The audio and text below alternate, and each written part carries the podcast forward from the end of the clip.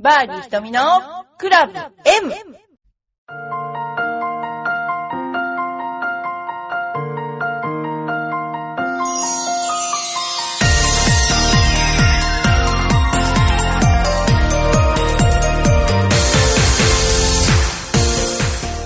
こんにちは。バーディー瞳のクラブ M です。声がちょっとあの、おかしいんですけれども、あまりにも過酷なスケジュールを、えーこの1週間、12日くらいか、やってきて、もう疲れてしまって、疲れ果ててしまって、アメリカに行ってたんですけども、1日に、えーそうですね、700キロぐらい爆走をアメリカでしてて、それで寝てる時間が少なくて、そうしたら、なんかね、あの、風邪を、めったにひかない風邪をひいてしまって声がおかしいんですけど、あのーいろんなとこに行ったんですけれどもね、アンテロープキャニオンっていう、なんて言うんでしょうね。とよくこの頃テレビでやってるんですけど、すっごく微妙な岩の綺麗なところとか、あの、湖とか、あの、いろんな箇所に出没して、あの、来ました。で、あのそのお写真なんかも見せたいなと思うんですけども、なかなかね、ラジオでは見せられないので、私のブログ、ブログね、この頃ブログにトップのプロさんとか乱入してきてるんですけども、私のブログはあまりこの頃、あの、書いてなくて、で、書くとちょっと厳しいことが結構いっぱい書いてあったりするので、まあ、ご了承くださいとしか言いようがないですけど、えーそれでですね、えっと、また今回も、すっごい日本暑いですよね。帰ってきてびっくりしたんですけども、この暑いっていうのの湿度もうこの湿度本当にこれ気をつけないと熱中症になりますよね。あの、アメリカの、私、フェニックスにいたんですけども、あの、まさに、あの、砂漠なんだけども、暑いって感じなかったんですよね、あんまり。で、日本に帰ってきたらもう暑くて暑くて、もうどうしようもないっていう状況だなと思って、これすごいですよね。だ皆さんもインドアで練習しましょう。もう外はやめましょうね。それでは、あのこれからまたちょっと質問に対してお答えしていきたいと思います。それでは、1、インドア練習場でどのようにしてバンカーを練習したらよいですか？ペンネーム、高尾。えっとですね、インドアの練習場で、えーバンカーが併設されている練習場もあるんですね。で、あるんですが、私思うには、すっごいあの、煙い。はっきり言って、インドアの練習場の中でですね、バンカーのの石英っていうのかな、あの細かいね、あの石が飛び散ると超煙いし、絶対体に悪いと思うんですよね。多分いっぱいやってる練習場の人あると思うんだけど、すっごい体にいけないと思ってて、やっぱりバンカー外の方がいいような気がします。でもし私がバンカーの練習をやってもらうとしたら、まず逆にティーアップしていただいて、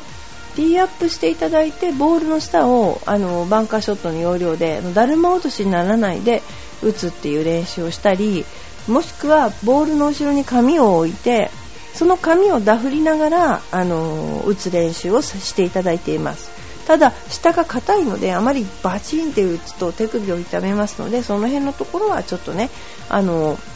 なんていうかな、あの、加減していただいて。ただね、あの、私もう一つね、目から鱗っていう連載をしてるんですよ。で、そこで、練習しないでも出るバンカーショットみたいな、そう、ふざけたコーナーがあって、で、基本ね、バンカーは、その、普通よりただダフればいいだけなんですよ。で、それを普通の人は大体ダフって打ってるから、バンカーは上手いはずなんですよ。それをバンカーショットだと思うからおかしくなるんで、大体普通ダフってみんな打つので、普通に打てばいいわけで、ボールだけ打とうとか思わないで、普通にダフって打つ。で、あの、左右対称に打ってやるのも大事なことだし、足をちょっとグリグリっと地面に、あの、してやってですね。で、あの本当に距離はだいたい3倍、3倍ぐらいの距離を打ってやるつもりでただダフってやれば出ます。私子供心にはバンカーダフればいいんだぐらいにしか思ってなかったんですね。だから、あのインダーの練習場では工夫してその紙を使ってやったり、あとはティーアップしてやったりするのがいいかなと思います。でもね、どんなインドアの練習場でうまくいったとしても、あの、コースは、コースによって全く砂質が違うから、例えば、今は知りませんけど、アビコとかね、もう下がもう土みたいだったりとか、例えば関谷みたいなもうサラッサラな砂だったりとか、まあいろいろですから海砂だったり、ですから一概に、その、なんていうかな、全部が全部出るようなバンカーショットっていうのはほとんどないですね。ですから、あのそれはやっぱり現地でですね、コースで練習をできるのがベストじゃないかなと思います。あともしくはショートコースですね。ショートコースで練習されるのが一番いいんじゃないかなと私は思っています。そんな感じですね。次に、えー、コンペの、コンペなどの1番、1番ホールのティーショットで緊張しない方法はっていう、あのお便りなんですけど、これはありませんね。緊張しない方法って。緊張しないってのは人間じゃないですね、これね。えー、あの、私、あの、トーナメントの時に、だいたい名前呼ばれて、出て行って、あの、ボール、ギャラリーの前で打つんですけど、私多分ね、空振りするんじゃないかっていう恐怖をね、いつも持ってました。本当に何百発練習したってなんか怖いっていうね。みんな同じなんじゃないかな。逆に言うと、まあ私の師匠曰く、リラックスしてうまくいくのがアマチュアと。で、緊張すればするほどうまくいくのがプロだよって教わってたんだけども、だ緊張したまま行けとか言われてたんだけども、リラックスするっていう定義が、こう、ダラダラになっちゃう。なんていうか骨抜きのダラダラになってしまうようなリラックスの仕方だと、これは全く逆効果で、それだったら肩の力を抜くとか手に力を入れないとかそう部分的になんかこうちょっと力を抜くとかそういうリラックスの方法はあるかもしれません。ただ一番緊張してるなーっていうのを私が目の当たりにしたのはプロテストの時に私の前の組の人がティーアップしようとしてそのボールがティーに乗らなかったんです。手が震えていて。もうガタガタになっちゃってで、この人、この今日一日回ったら多分死んじゃうんじゃないかなって思うぐらい緊張してて、で、私それを見た時に帰ってね、こう自分がスーッと冷めたんですよね。ここまで私は緊張してないと思って。で、結局、ですから、そのやっぱり、あの、緊張しない方法はないので、方法論としてはいろいろありますよ。プロとしてはね、あの、今3ホール回ったつもりで、えー、なんていうかな、ティーショットを打つとかね、もう今、この3番、4番ホールのティーグラウンドなんだと暗示をかけるとか、あとはその、そうですね、あのー、ゆっくりちょっとバックスイングを上げてみるとか、緊張している精神状態を落ち着けるのは難しいにしても、そういういろんな工夫があるんじゃないかなと思います。あとは、その、まあ、アニカ・ソレンスタムの本なんかにも書いてあるけど、恐怖と逃げないこと恐怖にと対峙することが大事だって。でそれはあの恐怖に対してやっぱりどんな球が飛ぶかなとかゴルフの場合はそのボール一つによってその人の評価が決まってしまうようなとこがあるからだからそのそれに対してですねあのー、て言うの？あのー気楽には絶対できませんから恐怖に対して、え自分が目をそらさないであの行くっていうねそういうふうなことをアニカ・ソレンスタムが帽子のつばの下に書いて、えー、全英オープンの2回目の時にプレーしてたっていうね有名な話がありますよね。実はその恐怖に対してなんだけど私今回ねホースシューベンドっていうとこに行ったんですよ。それはね、コロラド川が馬の蹄みたいにね、こう、蛇行してる部分があって、まあ、断崖絶壁から見るすごいいい眺望なんだけど、アメリカって断崖絶壁だから手すりをつけるとか一切そういうことないわけですね。まあ、落ちたら死ぬだけって感じで。で、その時に私ふと思ったんだけど、断崖絶壁に背を向けると怖いんですよね、すっごく。ふーっとこう吸い込まれちゃう感じ。ただね、断崖絶壁に目をやると怖くないんですよね。そっち側に目をやると怖くないのね。だから、あこういう恐怖っていうのはやっぱり自分で確実に目を目で見るっていうことがね、すごく恐怖を回避するんだなっていうね、なんかちょっといいこと言ってる感じですけど、そういうのはね、あの、アメリカで学びましたね。あの、皆さん名称で、あの、あれはどこだっけな、私フェニックス近辺を回ってたんですよね、えー、グランドキャニオンのちょっと上とか。でその辺のホースシューベンドっていうところ。それすごい綺麗でした。ということで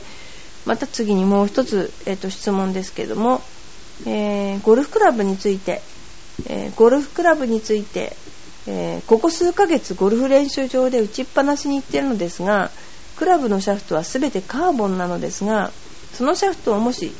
ですよシャフトをスチールにするとしたらメリットとかありますか？今主流はカーボンの人が多いのでこれからゴルフが上達していく過程でスチールにすることにより飛距離が伸びたり方向性が安定することがあれば後々検討したいのですがということなんですけどね。あの私は、えーババアですが未だにスチールを使ってるんですよ。それはなんかポリシーじゃないんだけど、えーそれも一番軽い750っていうスチールを入れてるんだけどもうんもうスチール打てなくなったらやめようかなくらいに思ってるんだけども、まあ、これはですねその人のゴルフのやってきた過程によってスチールが合ってるとか、あのカーボンが合ってるとかあるんだけどももし、えーお若いんでしたらスチールというメリットもあります。スチールっていうのは総重量がカーボンより重いので総重量が重いクラブというのは必然的に普通に振って普通に当たれば飛距離が出るんですね。ですからその点重いクラブを振れる体力があるんでしたら、えースチールの方がいい。で今カーボンもものすごくあのなん精密に精巧にできていますがスチールに比べればやっぱりトルクは多いです。どっちにしても。ですからあのそう考えるとスチールはいいと思います。ただもしお年がいってる方でしたらそれはやめた方がよくてお年がいってらっしゃる場合にはその体に良くないしあのなでしょうねヘッドが効いてないもんですから打った分だけ飛ぶっていう感じじゃあのないんですよ。まちょっと専門用語だけど。だからあの主流はカーボンですけどもあのもしご自身で若くてもうちょっとシングルになりたいとか5下のシングル狙いとかいう場合にはやっぱりスチールを進めちゃいますね。で飛距離が伸びたり方向性が安定するってことに関しては飛距離が伸びるっていうことに関してはスイングのバランスなので一概にどっちがいいとは言えないけど多くは飛距離を伸ばす場合にはカーボンがいいですね。でアイアンだけスチールにしてて、えーウッドだけカーボンの人もすごく多いです。で方向性はやっぱりスチールの方がいい。これは全くこれは絶対にいいと思います、という感じでですねゴルフクラブについては、まあ、あの人が持ってるクラブはね他の家の芝生は多いじゃないんだけどどうしてもねそういうふうに思いがちですけどもでも合ったクラブが一番いいわけで、えー合ったクラブをですね皆さんあのお持ちになるのがいいと思います。でそこで私が一番あのお客さんを見ててですねすっごく思うことなんですけども大体次第に行くとお客さんだったらこのぐらいのクラブを打てますよとかおだてられて一つランクね硬いクラブを選ばされるっていうのがすんごいあるんですよね。だって狙ってるのはたかだが5メートル先のインドアの練習場ですよ。振り切ってるもヘッジ場もないわけですよ。それをお客さんだったらこのクラブだったら絶対行けますよとか言ってもう硬いシャフトでいいですよとか言われちゃって買ってきてはい変えてきてくださいって私に言われて買いに行くパターンすっごい多いんですね。ですからあまりそれは私はお勧めできないのであのまあ、ゴルフでいいスコア出したかったら自分の技量よりも優しいクラブを持つっていうのが絶対なんですよね。だからその辺のところ、あのークラブ選びっていうのは私は本当に見る目がある人でやっぱりプロに選んでもらった方がいいと思います。ただ計測だけができるような人に選んでもらうのは絶対反対でなんでかっていうとプロだったらこの人はどこに筋肉があってどこがうまく使えるからこういうゴルフを先々するだろう。だからこういうシャフトのクラブこういうヘッドのクラブを選ぶだろうって大体思うけど数値だけで選ぶなんていうのは私はそんなのはね全然万能じゃないと思っていてあのもし選んでもらうんでしたら自分のプロに同行してもらうとかそういった形でやった方がいいんじゃないかなと思っています。それではこの辺でちょっと、えーお便りをご紹介したいと思います。はい。えーラジオネームドンさん、ありがとうございます。いつも。ひとみプロこんにちは、ドンです。それでは今回、前回の予告通り、女子プロゴル女子ゴルフトーナメントボランティアの素敵な秘密えー、本当編です。だから勝手に自分でコーナーをドンさんを作ってしまったわけです。ここでね。皆さんボランティアはトーナメントが終わればお仕事無事お仕事終了と思いますね。いいえ。それがすっとこどっこい違います。なんとその後ボランティアコンペというのがあるのです。そうなんですね。えー、かかっこ感情を込めてえー、本当？ですよね。試合開催コースでコンペ。かっこ都合により別のコースもあり。ですからコースは折り紙付き。メンテナンスもグッド。しかもプレー費も普段に比べてぐっとお得だとか。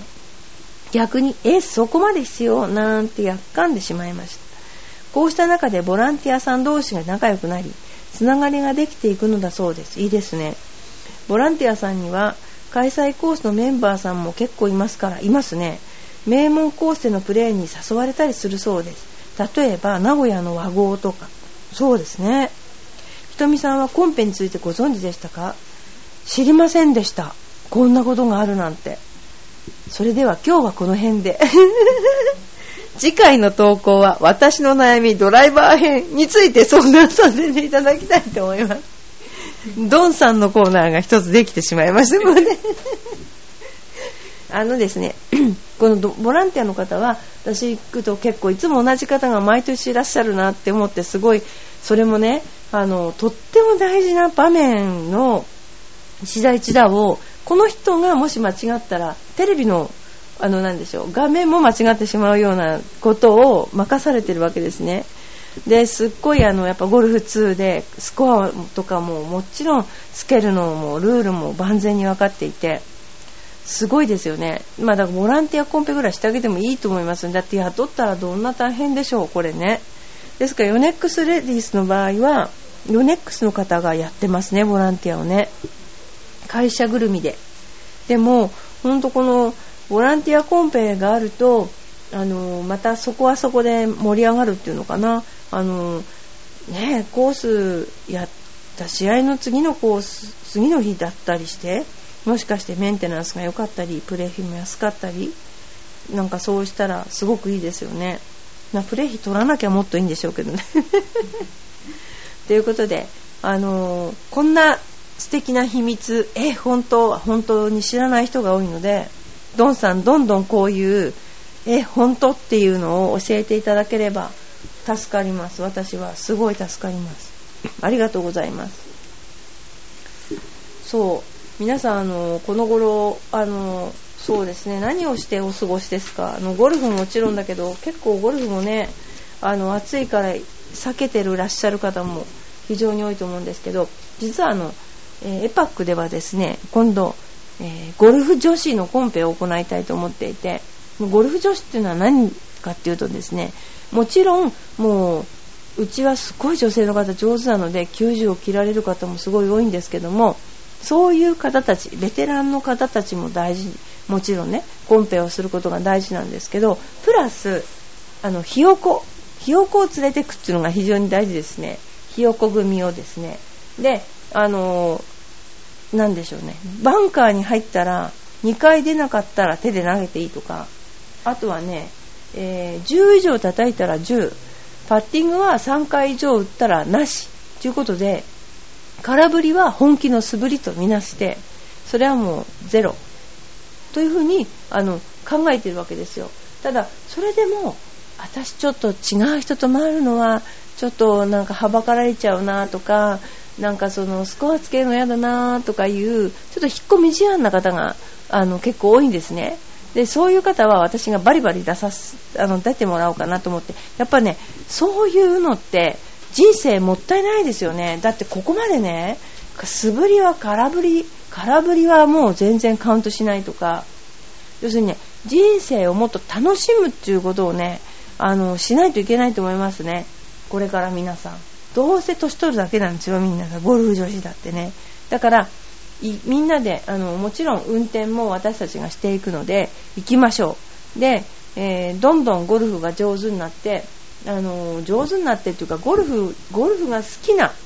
私ねスポーツ好きな人を増やしたいと思ってるんですよね。やっぱね、私たちプロゴルファー同士集まるとバカだもんね、みんな。やっぱりそのバカっていうのはね、これ差別用語かもしれませんけどね、すごくね、いいと思うんですよね。つまんないことを気にしない。こういう、やっぱりあの、スポーツしている人ならではの精神状態ですね、この、ランナーズハイじゃないけど、もう尋常に普通にハイなわけですね。で、そういう精神状態って私ね、失われつつあるんじゃないかと思っての。で、ものすごいね、デリケートになりすぎちゃって、神経過敏だと思うんですよね。だから、それではね、私思ってたけど、あの、この間、ローンレンジャーっていう映画見ましたけどね、やっぱりね、あの、砂漠じゃないな。ああいう荒野で生きてるね、民族には勝てないね、日本人は。うん。だからね、これからね、もっとラフにね、どうせみんなね、生きたって100年足らずか、100年ちょうどの人生でしょそうしたらね、もっとバンバンね、あの、表に出て積極的に生きなきゃね、私はダメだと思うんで、エパック自体積極的にみんな、まあ半分半強制でみんなって出さそうかなと思ってます。ということで、えー、バーディー瞳のクラブ M ですが、えっ、ー、と、またね、今度どんどん9月になってくると、コンペなんか増えてきますけれども、そのコンペなんかで、こんなことが困ったなとか、なんかそういうの、いろいろあったら、あの、お便りをいただけると、すごく、あの、助かります。それからあとは、ゴルフ以外のことあの、私、ゴルフ以外のことのネタの方が、あの、もうたもうすごいですよ、引き出しはっきりはしていただいて。そちらの方の、あの、ネタですね。あの、どんどん送ってきていただくと、私もやる気になって答えていきたいと思いますので、それから自らこのようなドンさんのように自分のコーナーをお作りになりたい方、私はこの間暇ですから非常に助かりますので、えー、作りたい方があったらどうぞその中にあの入れますので、えー、ぜひご投稿をよろしくお願いします。はい、それでは今日はどうもありがとうございました。